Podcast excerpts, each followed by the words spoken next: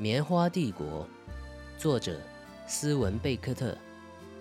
棉花作为最古老的经济作物之一，几乎串起了整个东西方之间交融争斗的过程。尤其是当工业革命发生后，东印度公司、南北战争、奴隶制度背后似乎都闪烁着棉花，这种被称为“白色黄金”的植物。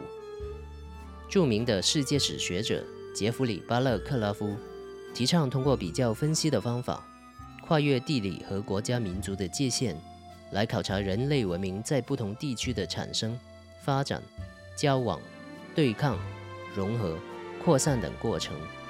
尤其是关注那些常常被忽视的貌似微小、实则重要的历史元素。